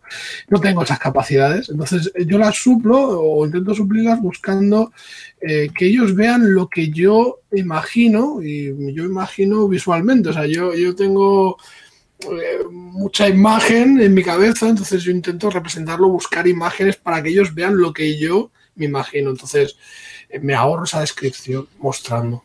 Yo bueno, en general eh, matizo con otras cosas, pero no me pongo a escribir de manera muy exagerada, soy bastante más austero en eso. Mm, Pero ya, yo creo que como ayuda para los directores, pues una opción puede ser conócete y, bueno, a lo mejor si eres un tío que tiene mucha labia, que sabe mucha facilidad, ¿no? Pues adelante, pero si no, pues igual una imagen te saca del apuro. Sí, sí, absolutamente. De hecho, con Sirio lo, lo hablé esto hace, hace tiempo y os lo explicaba. Yo no describo, yo mmm, prácticamente no, no, entro en descripciones, me apoyo en hacer PNJs. A mí hacer PNJs se me da bien y entonces mmm, no, no, no, me dedico a introducir el, el, ambiente y tal, me salto al PNJ y, bueno, y, hay otras personas que a lo mejor les pasa la inversa, que hacer la interpretación del PNJ se les da mal, pero en cambio pueden escribirte muy bien como veis, como su cara se torna blanca y empieza a caerle una... Y, y, y, les está metiendo igual en la historia que la interpretación que pudiera hacerles algo, igual que en un, que en un libro. En el libro el, el, escritor no interpreta ningún PNJ. Entonces, lo que has dicho, Marlo, que es fantástico. Busca qué herramientas tienes y potencia las que te salen mejor. Yo creo que me confundió buscando la referencia, me he metido en alguno de estos de autoayuda. Estoy tirando de... Muy bien, nos preguntan... Eh... ¿Sois partidarios de trasfondos personales para las primeras partidas? Yo creo que esto es para los jugadores más que para. ¿Se refiere a personajes pregenerados? O. Sí, claro. Rubén, a ver si nos lo puedes aclarar. Porque si, si, el caso es que los jugadores hagan el personaje y hagan un trasfondo que le den al director, mm. eso bueno. le puede ayudar a él a leer qué es lo que quieren los jugadores mirando la ficha y mirando el trasfondo, vas a leer qué es lo que te está pidiendo el jugador jugar. Eso te puede ayudar. Sí, sí pero, bueno, volvemos a lo mismo. Con, con en la, eso es la para quinta partida. La no, no, primera la partida, primera no. La primera no. Que has traído tu historia de los goblins y tal. ¿Que quería jugar una investigación? Pues la ya próxima. la quinta. Ahora, hoy toca goblins que atacan. No. Sí, sí, no, no. Yo, de acuerdo, de acuerdo. En, en, mi experiencia personal me pasó con un, con un jugador que era mayor y, estábamos jugando Far West y yo dirigía, eran las primeras veces también que dirigía, creo que Joaquín estaba en la mesa y, siempre me acordaré y la cagué en aquella partida o en aquellas partidas, pero me servirá para futuras experiencias. ¿En qué sentido la cagué? Eh, él quería, se hizo su sheriff y quería jugar su partida. Él quería jugar en Texas, en su pueblo, no me acuerdo ahora la ciudad y tal, pero quería jugar allí y quería ser pues el sheriff, el que mandaba. Y entonces yo les puse a jugar la balada del español, que no tiene nada que ver, o sea, que salen directamente de Texas, se meten en México y se meten en unos embolados terribles, que por cierto yo la recomiendo muchísimo, por muy guionizada que, que pueda estar o que diga la gente que esté, es súper divertida, es una campaña muy chula y eso, pero claro, no era lo que quería que el jugador. Y yo noté que se lo pasó muy bien la primera, la segunda sesión y a la tercera o cuarta dice, ya, pero vamos a volver al pueblo, voy a poder, es que me preocupa que en mi tal, mi casa, mi... Joder, y ahí me di cuenta de todo lo que había visto yo también por internet, de todos esos consejos, de todo lo que se decía de que viva la historia de los personajes y no la tuya, pues cobró bastante sentido. Así que bueno, la cagas, pero aprendes y bueno, para los próximos jugadores y eso pues lo harán mejor. Si algún día vuelve a jugar a esta persona, pues vamos, yo no tengo ninguna duda de que cuando pase el tiempo le diré, oye, que volvemos allí y, vamos a intentar darle a tu personaje, ¿no? Pues una, un trasfondo, una cosa que hacer, lo que a ti realmente te, te pueda llamar, ¿no? O sea, pero eso tampoco me parece bueno, depende un poco del estilo de lo que se o el estilo lo que se haya pactado, por así decir. Porque en principio. No se eso, nada, ese es un poco el problema. O sea, ahí está. Entonces, yo creo que las expectativas deberían ser para el jugador que va a ir, pues oye, a ver qué voy a jugar, ¿sabes? A ver qué, qué me presentan un poco. Y me adapto a lo que haya, no al revés. Tiene que haber un entente, porque es que además, aunque tú como máster renunciaras a todo y dejaras a jugar a los jugadores completamente, la propia mesa puede tirar de, sitios diferentes, porque a lo mejor este quiere llevar al serie de Texas y el otro quiere jugar a un vampiro estelar, y entonces pues no hay, no hay, alguno tendrá que ceder, ¿no? Entonces, aunque tú como máster te inhibieras, ¿no? Entonces, eh, dejar jugar es dejar jugar, pero dentro del, del campo de juego que tú pones. Y, dejar jugar es dejar jugar, pero sin pisotear a los otros. O sea, eh, ¿no? Dejar jugar que se entienda, ¿no? Entre, entre, comillas. Todo esto lo sabemos nosotros, que llevamos un montón de tiempo jugando. Eh, aquella persona, pues era la primera vez que jugaba y, rozaba los 60, 60 y largos. Y él se lo pasó muy bien, yo creo, las dos primeras, pero ya cuando vio que era todo el rato lo mismo, una historia que no le interesaba y tal, mm, bueno, quizás se perdió, quizá, no es que se perdiera él, ¿eh? quizás se perdió la oportunidad o no, o luego si lo hubiéramos hablado, pues seguramente lo, hubiéramos podido adivinar. Quizá no se lo estuviera pensando, pasando tan mal y fueron impresiones mías. Pero bueno, ahora por ponerlo sobre la mesa, yo me he quedado con pacta con tus jugadores lo que quieran jugar o lo que quieran jugar. Quizá no sea ojo, tan, ojo con cerrado de los jugadores, ¿eh? porque a veces eh, ni ellos mismos saben lo que quieren. Yo es que me he encontrado eh, en partidas de estas tipo Dungeon World que que, te empiezan a hacer la sesión cero y allí depende, es, que depende del día, van con uno, una gana de cachondeo que, hostia, eh, en la sesión cero digo, bueno, los malos van a ser tortugas ninjas, ¿sabes? Y claro, ya la estamos liando, vamos a ver. Eso hoy es muy de risa y, os hace gracia, pero cuando pongan las tortugas ninjas, decir, vaya mierda de historia. Porque no tiene ni pie ni cabeza. Pues claro, hombre, si es que Eh, bueno, eso es lo que yo explicaba, no fue la primera, o sea, ya te das cuenta cuando llevabas una serie de sesiones. bueno, que en tu caso lo mismo no era el jugador para esa mesa. Si el resto de la mesa se estaba divirtiendo y él no, por lo que fuera, lo mismo. No, era un mal. Sí, sí, pero era un malentendido. Hubiera ayudado a haberlo hablado previamente, pero claro. Esa frase que has dicho de, de pacta lo que quieran jugar los jugadores, sí, pero la matizaría en lo que queréis jugar todos, porque el director del juego también juega. Él no es responsable de que los jugadores se diviertan. Es todo una cosa de la mesa. Tú también juegas y tienes que divertirte. Si tú vas a dirigir y no te vas a divertir porque los jugadores se diviertan, pues algo no está funcionando bien. Me parece perfecto lo que acabas de decir, porque probablemente si yo hubiera hablado, pues sí, pero esta campaña vas a salir de tu zona, vas a salir de tu pueblo, vas a, oye, ¿quieres ir por ahí o hacemos otra cosa? Y ya está. Efectivamente, eh, pues nos faltó hablar de alguna manera, pero yo creo, más que eso, lo que faltó fue experiencia a la hora de... Así que lanzaros, porque si no, esa experiencia no la vais a tener nunca. Claro. Venga, vamos a... Llevamos ya un rato, yo creo que hemos calentado lo suficiente para poder hablar de temas. Eh, a ver, estábamos, polémicos. Digamos, no, dirigiendo un poco la charla a, a la primera partida o a esas primeras. ¿Creéis que se pueden dar más consejos? Porque es que una primera partida, lo hablábamos fuera de micro y yo creo que tiene razón al ver, esa primera partida en general la coges y si tienes suerte la recuerdas. Si no, si normalmente la tiras a la basura. Porque es que es complicado que una cosa compleja con tantas cosas que tienes que tener en cuenta te salga bien. Entonces, que sepáis que, nos ha pasado a todos, ¿no? Eh, a todo el que ha sido máster alguna vez, que dices, bueno, pues esta primera partida, pues pues no es mi mejor experiencia y ya está. También pasa como con los nervios. Perdón. David, También pasa como... Ah, ah no, no, no, paso ya. El, Era una coña, era una coña. No, pues, Dale, dale, Albert.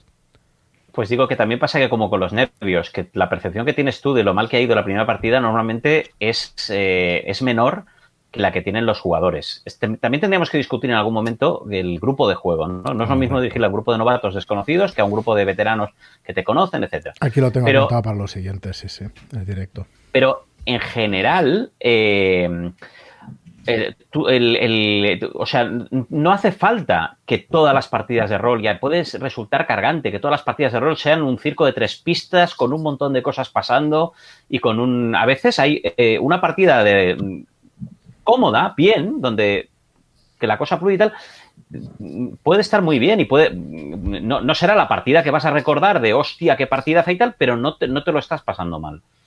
Y, y eso, pues también tienes que, tenerlo. Que, el- que el hecho de que no hayan salido llorando todos de la partida y uno con un ataque de ansiedad por. Mm, No, pues les han salido los goblins, se los han cargado, se han reído de la pifia del no sé qué y se lo han pasado bien, ya está. No, no, no hacía falta más, ¿no?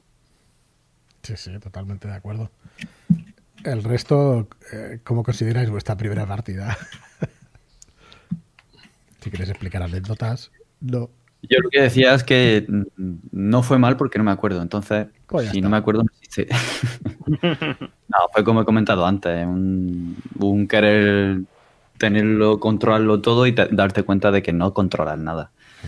Y decir, no puedes hacer esto, uy, espérate, esto tengo que mirarlo y no pasa nada. Si no te acuerdas de algo, pues coges el libro, lo abres y lo miras y ya está.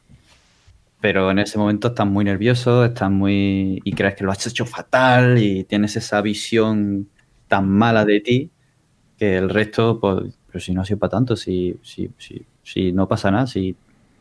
Ahí creo que lo hemos comentado ya. Pero realmente sé qué partida era, que era la que traía el básico de Ragnarok, pero no recuerdo la sesión. No la recuerdo. Sí, recuerdo que no fue del todo bien, pero no, no la recuerdo. No, recuerdo la. En realidad no, no recuerdo la primera sesión que dirigí. Recuerdo la primera que jugué. Clarísimamente. Pero no la que dirigí, tío. Me, me cuesta mucho. Sí que me recuerdo cagadas que haya hecho a lo largo de. Pero esa primera partida.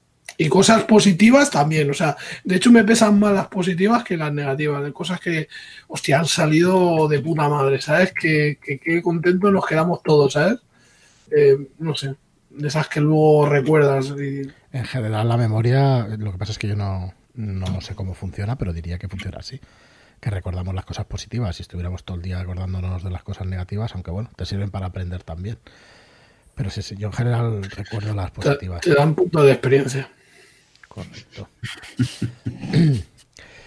Eh, si la experiencia que vamos a... ¿Creéis que hay mucha diferencia a la hora de lanzarte a dirigir online o en mesa? Mola mucho más online. ¿Por qué? Me explico. Ahora, ahora veréis por qué. Porque puedes grabar las partidas y luego te puedes ver y, y ¿Qué ver dónde Yo la no me cagas. puedo ver. Es horrible verme en una partida. decir, tú puedes grabar la partida y, y ser consciente de tus errores. Ahora fuera de coñas, eh, jugar en físico mola más. Pero estamos en periodo de confinamiento, así que todo el mundo en su casa jugar online. Vale, deja el modo edit- editorial y vamos a y vamos a ver qué opina el resto de, el resto de contertulios. ¿Tú qué dices, Elena? ¿Has jugado, has jugado online, que te hemos visto jugar, pero has dirigido online o decías que había sido en mesa? cuando- He dirigido online, pero sin emitirlo en ningún sitio. Ujú. Porque estoy todavía en ese periodo de no, por favor, que nadie vea esto. Claro. Pero sí, no, de hecho jugar hace poquito que empecé online también. Lo mío ha sido, empecé en mesa y en dirigir también y, y jugar y dirigir ha sido hace poquito online. Que tiene sus cosas buenas, pero a mí yo echo de menos la mesa reunida y, y viéndonos las caras en vivo.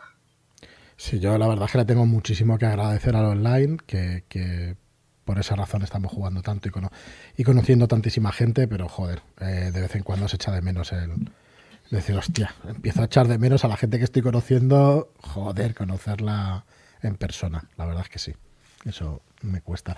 Pero con el tema técnico, ¿cómo lo veis? Eh, Albert, ¿tú has tenido dificultades con el tema online? Me parece que lo has dicho en alguna Todo ocasión. rato. Sí. Todo el rato. sí, Pero sí. en conexión, en, en, en tema técnico. Todas las que, las que quieras. O sea, no creo que no hay ninguna que no haya tenido. Pero, pero no, eso tampoco es el problema. Eso se podría solucionar poniendo más pasta, supongo. Eh, y, y hay cosas que se pueden solucionar. ¿eh? Por ejemplo, el- yo creo que el, el dirigir online a un solo jugador facilita mucho las cosas. Es una experiencia muy, muy parecida a jugar en mesa. Cuando ya son muchos jugadores, eh, sobre todo si tu tendencia es hacer partidas que mm, tratan de la interacción entre jugadores, eso genera una serie de dificultades que son muy son difíciles de trasladar al, al online. Si es una si es una, una cosa como Guamache, que es más ahora Master con este jugador, ahora Master con este jugador, ahora Master con este jugador, eso se traslada muy bien al, al online. Pero si es una cosa, mm, os saco aquí una mierda, un problema, boom, y resolvedlo, eso en el online es un... Bueno, no funciona tan bien. ¿Tú, Marlock, qué dirías? Para que se inicie la gente. Hombre, yo creo que fuera de la coña, fuera de la coña ya os digo que en físico es lo suyo. Tú tienes el contacto, o sea, tienes eh, a la gente mm, más distendido, o está más distendido, yo creo, el ambiente. eh, eh, online parece que es, es más exigente a la hora de estar pendiente de las partidas, no sé. Pues yo me voy a mojar y voy a decir que en el online podéis, podéis empezar a dirigir. Lo que no os recomendaría es que tuvierais 30 ventanas abiertas, que os tuvierais la aventura abierta, que estuviera el programa de videoconferencia y que estuviera algún tipo de comunicación para enseñar lo que queráis enseñar, de fotos y tal, y el dadiño es para los dados, o que tenga los dados en casa la gente y ya está. O sea, os diría que lo podéis hacer, Hostia, eso no, tío, por Pero favor, no. No tiréis, no tiré, no. ¿Por Yo qué? quiero ver las tiradas, por favor. Pues enfocar la no, cámara, confianza. haces así, bajar No, la cámara. que no, que no, que no, tío, que es- para mí es parte del juego, tío. Yo, el, Bueno, el pues ver te pones dadiños y ya está. Lo que quiero decir es que cuanto más sencillo, mejor. En que se puede jugar, pero simplificando el tema. No intentes montarte el VTT con los últimos lienzos y las últimas historias y el OBS y estar retransmitiendo, porque Claro, seguro que hay que lo entienda. Bueno, pero- estamos con joder. consejos. Yo me mojo ahí, os digo, no os aconsejo para nada liaros a descargar el voice meter banana, que yo también lo hice en su día. Lo tienes que, eso lo tienes que testear, joder, tienes que ir aprendiendo poco a poco. Y como la fotografía no es intuitivo, hay cosas que no son intuitivas, que las tienes que digerir, que no puedes aprenderlo en dos días, ni en una hora, ¿sabes? Pues te ves el vídeo, al día siguiente lo vuelves a ver, luego lo pruebas, la cagas, luego haces un directo, la vuelves a cagar. Entonces, para tu estreno, pues no, pues ponte una cosa sencilla, lo más sencilla posible, y una videoconferencia y un Telegram o un WhatsApp donde puedas enviar las fotos. Y listo, hay un montón de gente que juega por la videoconferencia de WhatsApp. Yo no os lo recomiendo porque estará ahí Mark Zuckerberg viendo cómo jugáis a rol, pero bueno, quitando eso, si no os Bueno, da vergüenza, mejor hacer. si no os da vergüenza, pues podéis. Es coña, por supuesto, eso. Que cuanto más sencillo lo hagáis por, por el tema del online, mejor. Y yo sí que creo que se puede hacer. Lo que dice Albert, claro, yo, yo te he visto dirigir en, en físico y no me extraña que tengas esos problemas, claro. No, no hay No pueden hablar dos personas a la vez. Es imposible. Hay caos, pero. Buah, terrible. Hay un caos terrible. En la radio pasa un poco igual, ¿no? Es que cuando, cuando eh, al final tú acabas especializándote pero esto ya estamos saliendo mucho del tema, es que esto ya es el- el- la partida 10.000, ¿no? Y, y en la especialización conlleva abandonar ciertas otras cosas y que sea mucho más difícil eh, volver a- a un tronco común, ¿no? Pero, pero esto, como digo, es un problema que viene a futuro. Ahora, al principio, eh, sí, puedes dirigir online, claro que sí, no faltaría más, hay mucha gente que lo hace. Muy bien. Y Es que, es que una de las cosas que tiene muy positiva el online es que vas a poder jugar con gente de muy, muy diversos tipos y te va a permitir hacerte una mesa pues que a lo mejor se ajusta mejor a tus necesidades. Porque a lo mejor es más fácil encontrar eh, online gente novata que esté como tú, que quiera aprender a jugar y, puedes eh, meterte en un grupo como charlas de Shadowlands y decir, oye, mira, soy un director Nobel, busco jugadores que también lo sean. Y oye, pues igual es la forma ideal, ¿no? Todo el mundo eh, tiene el mismo bagaje, entonces... A lo mejor no es la, la mejor manera de comenzar, ¿eh? Un director novel con un grupo novel. Es, un es ejemplo, ¿no? No- Puede ser todo lo contrario. Soy un director Claro. novel, busco, busco jugadores y se te meten allí jugadores que son veteranos y te ayudan a que, a que la partida fluya. No necesariamente ese es el... Pero bueno, la idea es que el online ayuda.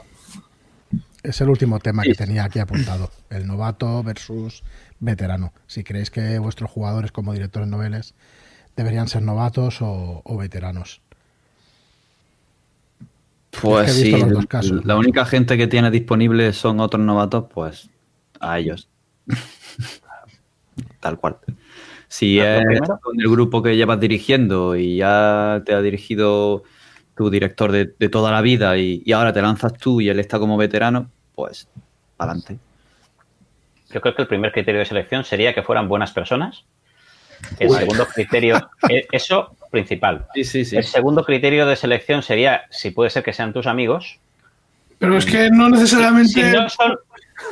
Exacto. Si, si son tus amigos, pero no buenas personas, es mejor que para esa partida ese en concreto se quede fuera y, por lo que sea, pues esta partida solo caben tres, tío, lo siento. Pero. Y, luego, como tercer criterio, si son buenas personas, tus amigos y veteranos, te ayudarán. Pero claro, si no son buenas personas y son veteranos, te pueden joder más que, más que ayudarte. Entonces es, es el, por tanto, el primer criterio que sean buenas personas, que sean... Bien- Viéndolo así, la verdad es que es una buena forma de cribar amistades, ¿eh? O sea, no te cuento. Hostia, no queremos dar consejos aquí para cribar amistades, pero bueno. si no te ayudan, no son buenas personas. Hombre, no es que, aconsejable o no son, tener- o no Tener malos amigos no es aconsejable. eso. No, no, pero es que por esa lógica, a lo mejor es que o no son buenas personas o no son amigos. ojo. No, pero o, lleva, o- tienen un mal día. Ah, bueno, lleva toda la razón, Arbel. Yo conozco un caso de uno que con su grupo se lanzó y tal, y, y luego después tiene buenas ideas, pero pom, pom, pom, y lo machacaron y no, no ha vuelto a dirigir. Sí. Bueno, ¿Tuviste, algo que va, algo que ver en eso? No, no, no, no. Eh, es la historia de yo conozco un amigo. Es que- Yo, No, yo no, soy porque culpable David de, de esto, ¿eh? Yo, yo me ofrezco a, a exponerme. Creo que es importante que la gente que tenemos eh, una faceta pública eh, eh, compartamos también los errores y que no solo subamos las partidas que quedan bien, sino también lo que queda mal para que, para que la gente entienda eso, que es que, que todo el mundo se equivoca, ¿no? Y yo soy culpable de eso, de, de director desde, de un solo caso, pero bueno, una directora de juego que, que por querer mm, eso, mm, sacar el máximo partido, porque me parecía que podía ¿no? Dar mucho de sí y tal, eh, presionar hasta un punto que realmente lo hizo muy bien, pero fue una sensación de, bueno, lo he hecho muy bien y no voy a volver a dirigir nunca más, porque la tensión que he sufrido para... no, mm, se pasa fatal, claro. Estoy resumiendo el caso mal, ¿eh? pero para que nos entendamos, ¿eh? Le- pues no, pues, pues no me compensa, lo habré hecho genial, pero, pero ya está, ya... Pero entonces ahí, Entonces- eh, esto es como las, las normas estas de la robótica. Esas. Si no te lo pasas bien, está mal. No, en la primera partida no. En la primera partida nada está mal. En la primera partida, mm, pase lo que pase, ya Hay está. bola, hay bola. Yo estoy de Sí. acuerdo por completo. Tenéis que pasarla esa y ya está. Tenéis que pasarla, joder, no todas irán mal. Seguramente habrá un porcentaje que vaya bien, ¿no? Que de hecho, si, si la habéis. pre- Bueno, el tema de la preparación y todo eso, si la habéis preparado mucho, si la habéis preparado poco, yo diría que como consejo, yo me quedo con. Intenta ir, no sé de qué manera, haciendo tai chi, haciendo lo que sea, pero intenta ir lo más tranquilo posible a la partida. Me parece que es un buen consejo también. Cuando empiezas y, y cuando llevas también No, tiempo. no ¿no? empecéis con el alcohol. No empecé. ¿Cómo? Bueno, claro, eh, no vayas borracho, porque si no. Por eso no me acuerdo de la primera. Ahí estamos. Que te nubla el pensamiento. Y, hostia, qué pedazo de partida, tío. Uh, buena hostia. Hay, hay otra cosa importante que a lo mejor cae por su propio peso, pero que, que está bien, que es, eh, bueno, dos consejos. El primero, si vas a, a estrenarte, no te estrenes dirigiendo en unas jornadas. O sea, nunca hagas eso, jamás. Hay gente que lo ha hecho. Sí, que hay gente. Y segundo, si te, si te estrenas dirigiendo unas jornadas o con desconocidos, o diles que es tu primera partida. Porque a mí otra de las cosas que me pasó es que en unas jornadas que nos mm, dirigió un, un director de juego, que era su primera partida, no lo dijo en ningún momento, Y claro, yo le estaba dando una caña y un de que, que, si me hubiera dicho que era su primera partida, lo primero que hubiera flipado, hubiera dicho, ¿esto es tu primera partida? ¡Wow! Y lo segundo, claro, hubiera rebajado el tono, porque yo le estaba dando guerra, porque le veía con... Con soltura, ¿no? Con mucha tabla, claro, exactamente. Y luego cuando me enteré que la primera partida borra todo, o sea, perdona, no, claro, esto... A sus pies. Claro. Es así, es así. Pues explícale a los jugadores, y si saben que es tu primera partida, explícales que estás nervioso, explícales que no sabes cómo va a salir, explícales eh, que no sabes cuánto va a durar la partida, explícales que si no la acabamos no sabes lo que vas a hacer y, y eso también ayuda a rebajar ese... El, el salirse, el, el, volver a entrar en la dinámica estás contándole algo a tus amigos y no estás haciendo un... No, no, no se apagan las luces, se hace el silencio, se abre el telón y sales tú allí. No, es llegas al bar y están tus amigos sentados, te sientas y empieza la partida. Sí, sí, totalmente. Bueno, chicos, pues son, son las 12, llevamos una hora y 20, una hora y 25, una cosa así. ¿Creéis que podemos ayudar? Seguramente podríamos estar dos horas, tres horas. Saca la botella, en el momento. Son las 12. y todo se alarga esto ya hasta Venga. horas intempestivas. ¿Qué más podríamos decirle a un director o directora novata que, o con qué os quedáis de todos estos? Es que es una tontería eso, porque es que no te puedes quedar con una cosa sola. Es demasiado, digamos, complejo. Mira, yo me quedo con la pregunta que ha hecho Miki, que dice, ¿estrenarse con capibaras o sin capibaras? Hostia, qué gracia me hace a mí lo de, lo de los memes esos de capibaras. Bueno, mira, yo eh, aquí haciendo un poco de spam de la editorial, si entráis, lo decía antes Marlock, si entráis en un grupo donde os reciban con, con, cariño, que no tiene por qué ser así en todas las ocasiones, pero en, en, el Telegram, en el grupo de Telegram que tenemos, que hay un montón de, de roleros y roleras, suele haber un ambiente muy bueno y, y suele ser bien, muy bienvenida la gente. Y ahí, en un grupo así, con una afición común, es bastante más fácil de iniciarse a, al tema del, del, rol. La verdad, da igual que sea el nuestro que sea cualquier otro, ¿eh? pero realmente es mucho más fácil. Cuando alguien dice busco partida y viene alguien y se la ofrece, dices, bueno, tío, esto es como magia, dices, hostia, es una, una pasada y está funcionando bastante bien ese, ese tema. O sea que yo sí que os aconsejo que os busquéis una comunidad donde podáis tener jugadores o conozcáis a la gente, os encontréis cómodos y entonces os decidáis a, a hacer la partida. Eh, José, por ejemplo, Marlock, que lleva dirigiendo toda la vida, y ahora está, hostia, me voy a, supongo que tengo confianza para explicarlo, que tampoco es nada del otro mundo, quiere coger algo de tablas o quiere probar sus partidas de la llamada de, de Tulu y todo eso. Y hostia, está haciendo sus pruebas, oye, pues para emitirlas quiero que quiero hacer practicarlas, quiero tal, y es un director de juego experimentado, pero está dando los mismos pasos que podría dar un, un novato. ¿no? Claro, porque me equivoco el, mucho. Lenguaje, el lenguaje es ligeramente diferente, o sea tienes que entender que aquí no puedes hablar, eh, o sea, los jugadores no pueden hablar entre sí, entonces no pueden interactuar, tienes que entender que hay otros tiempos, que, bueno, tienes otros recursos para presentar las cosas a lo mejor, o, la música, todo eso que a lo mejor en físico pues no se suele hacer, a menos que seas Albert, que entonces ya sí. eh, pero bueno, que yo creo que hay que entender el, el, medio y saberle sacar partido. Yo, yo no sé, por ejemplo. Totalmente. Eso que dices de la comunidad es muy chulo. El, la pega es que a veces estas comunidades se van, o a veces no, yo creo que siempre la, tiende a pervertirse esto, que es lo, lo desafortunado. Correcto. Y lo he vivido en, en varias ocasiones que la comunidad empieza con un montón de gente mmm, que funciona, que te que todo el mundo tiene una sinergia muy positiva y tal. Es así, es así. Eh, se va ampliando. Cuando se va ampliando va entrando gente pues menos eh, o más tóxica, vamos a ser claros, ¿no? Y entonces acaba generando una situación en la que por un lado la gente ya ha encontrado a sus jugadores mmm, y a su grupo y a su mesa y, y, la gente tóxica no lo tienen porque nadie les quiere. Entonces, si tú propones una nueva partida, pues se te apuntan. Y al final, ¿qué acaba pasando? Que tú no propones nuevas partidas y, y, y se va, se, se, colapsan. Es así, a Pero ver, las comunidades que... lo que tienen es que van, van, mutando y van evolucionando. Vamos a tener que darle instrucciones a Mini Tulu para que. A ver, ahí, contra eso tenemos, tenemos una solución muy buena, por lo menos por ahora, que es el señor Verdad, encarnado aquí en Joaquín que en cuanto alguno se salga del redil, pues le dará y ya está. Pero es cierto totalmente lo que dices, Albert. Al final las comunidades grandes, pues eso, entrará todo tipo de gente y al final pues pues pasará, no sé si eso o otra cosa, lo que sí estoy seguro es de que, de que las cosas cambian, claro. Y al final te haces tus grupitos de jugadores y puede estar pasando eso perfectamente.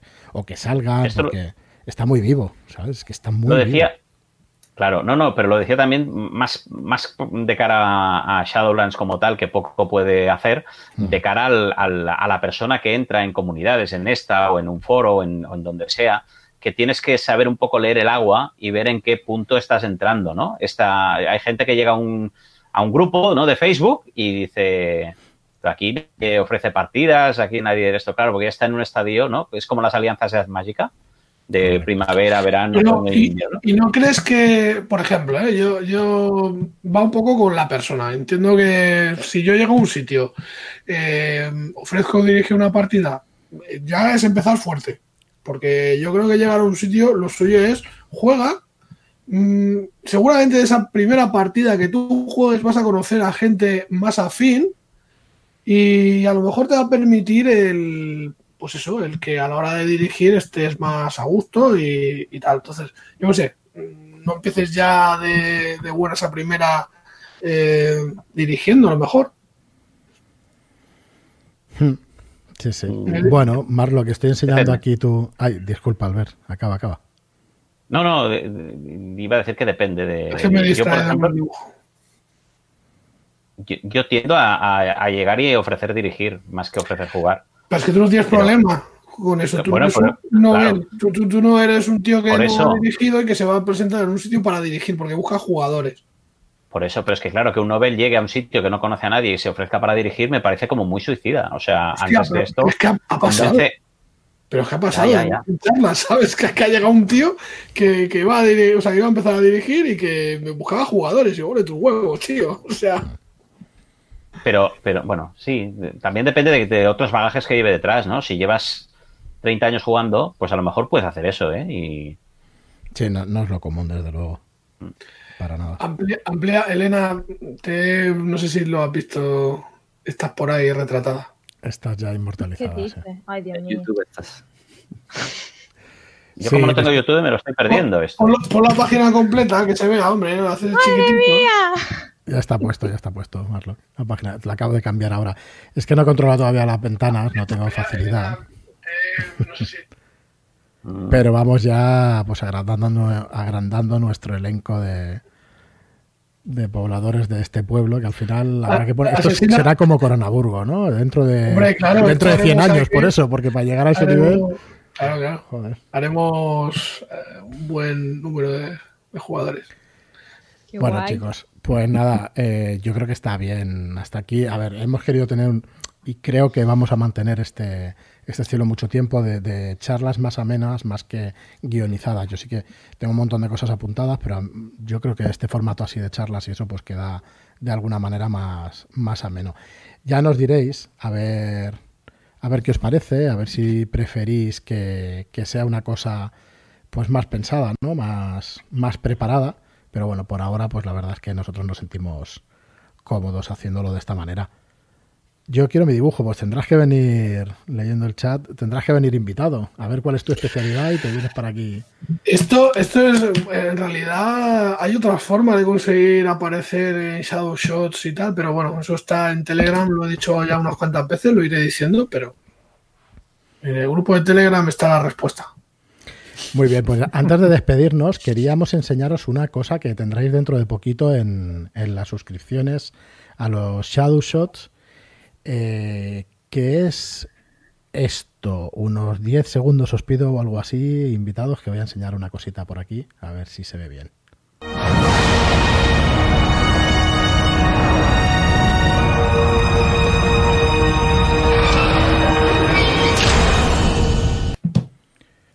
Bueno, espero que lo hayáis visto. Es un, pequeño spoiler de lo, que, de lo que va a venir probablemente el mes que viene, en diciembre.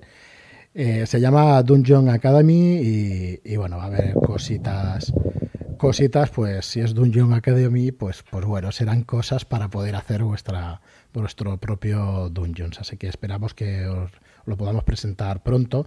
Y deciros que Robota comienza Comienza la preventa de Robota el día 27 de noviembre, ya lo tenemos ya pues, a dos semanas vista. Bueno, que estamos encantadísimos con, con, con, Robota, con Sirio y con el, con el juego. A ver si ya podemos. Hemos empezado con los podcasts. Tendréis el primero el miércoles, el siguiente el viernes. Hacemos podcast los lunes, miércoles y el viernes. Eh, mira, nos preguntan dónde encuentro el grupo. Buenas noches. Ahora te pongo el enlace por aquí por el chat. Y como os decía, pues, pues nada, que esperamos que os guste. Eh, Robota, la verdad es que está creando algo de hype, estamos un poco nerviosos y, expectantes a ver qué tal funciona, pero con muchísimas ganas de, de, poder enseñar cosas, a ver si ya durante la semana que viene os podemos enseñar más cositas.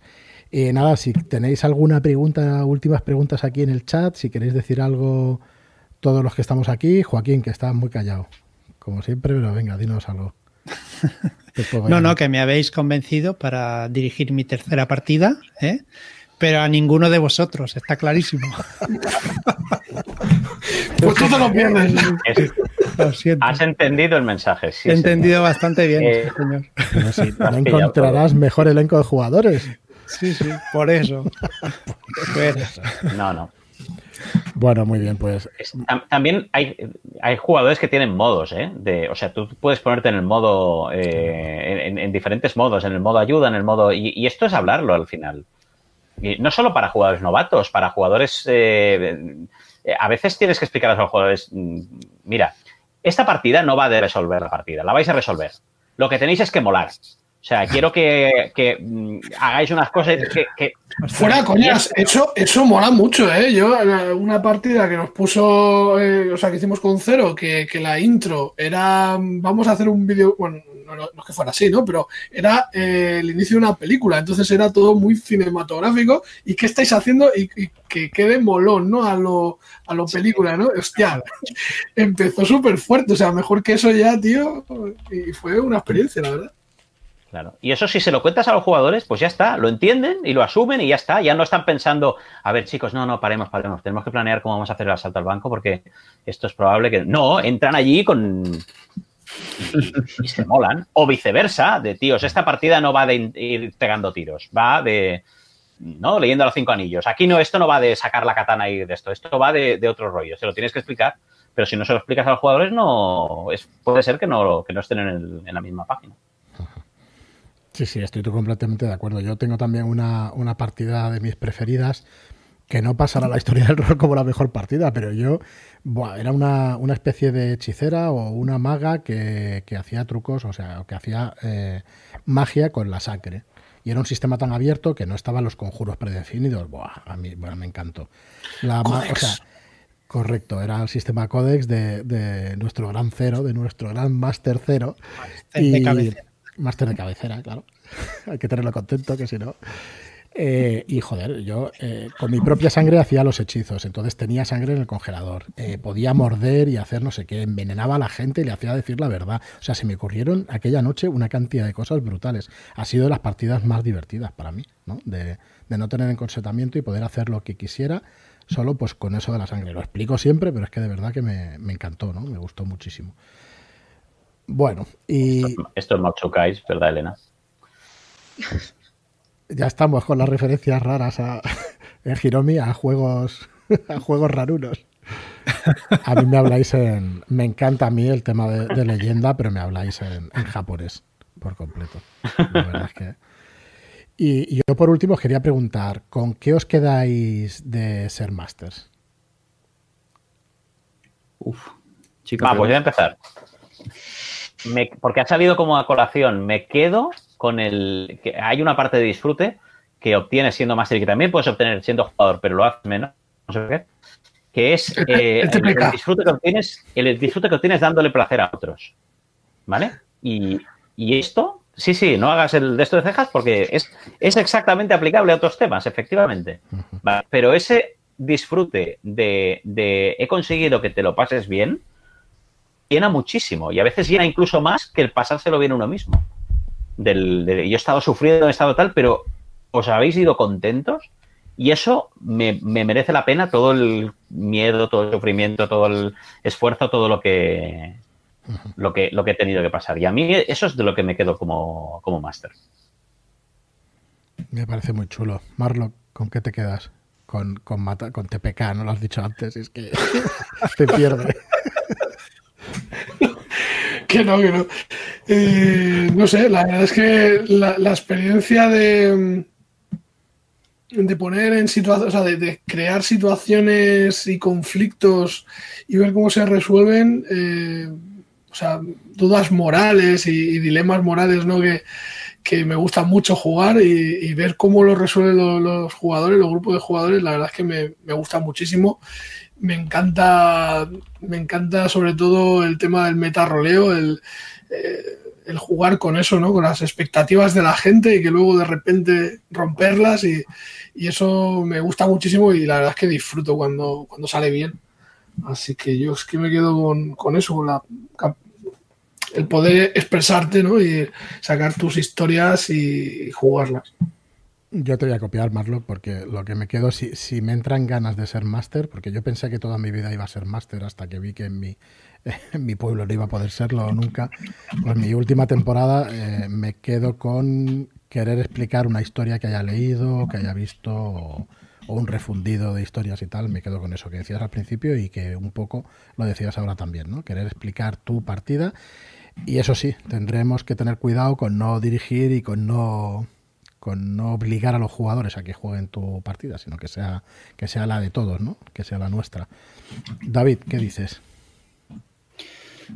Pues me quedo con el, impulso creativo y de crear algo entre todos y que además disfrutemos todos. Ahí toco, toco lo que ha dicho Albert. Exactamente, eso es, es muy, muy, muy satisfactorio. Eh, Joaquín, ¿quieres decir la tuya o...? Bueno, yo creo que ya lo he dicho, pero bueno, claro, yo al no ser máster, pues no. Me bueno, quedo ya, con ganas de intentarlo. Con las ganas, te quedas con las ganas. Con las ganas de intentarlo. Una ya, ya lo descubriremos. No ya veremos si me atrevo. ¿no? Y Elena, eh, disculpa, te hemos dejado al final, pero bueno, como, como invitada, dinos, ¿con qué te quedas tú? Creo que todavía me queda mucho por experimentar. Seguramente me sorprenderá a mí misma de cosas que descubra que me llenan como máster. Pero el hecho de poder a lo mejor algo que tú conoces y otra gente no, y poder disfrutar con eso y abrirle los ojos a ese otro mundo, a, a esas jugadoras que están contigo y que formen parte de eso que a ti te llena tanto, eso también me parece que merece la pena el ponerse en la silla del director. Pues muy, muy guay, Elena, efectivamente. Así es, yo creo que en eso estamos todos de acuerdo. Nada, quería darte las gracias eh, por haber venido aquí, por, por, estar con nosotros esta yo noche. encantada, he aprendido, vamos. Bueno, lo, lo dudo que tú ya tienes tiros pegados y ya conoces bueno, el rol pero... y eso, pero nada, agradecértelo muchísimo. Invitar a, a Eugenia a venir a un programa de estos. Toma, ya me va a matar cuando me vea. Eh, pero nada, eso, que ha sido un placer. Muchas gracias también a Albert, a David, a Rolero Viejo, a Hace Buen Caldo, a Marlo y a Joaquín. Dale, Albert. Dale, pero Elena vendrá más, ¿no? Sí, coño, cuando, quiera, cuando quiera para cuando empezar. Quiera. O sea, yo sí, claro, Sí, ven si más, me Elena. invitáis, yo Bueno, de vengo. hecho, si te quieres unir, ya qué problema. Encantadísima. Al contrario, encantadísimos nosotros de... De hecho, ahora no hemos pedido programas, no hemos pedido temas para los próximos, pero bueno, tenemos una lista bastante, bastante grande. Así que dentro de 15 días nos vemos aquí en nuestro canal de YouTube, en charlas desde Shadowlands. Muchas gracias por vernos y nada, hasta el próximo programa.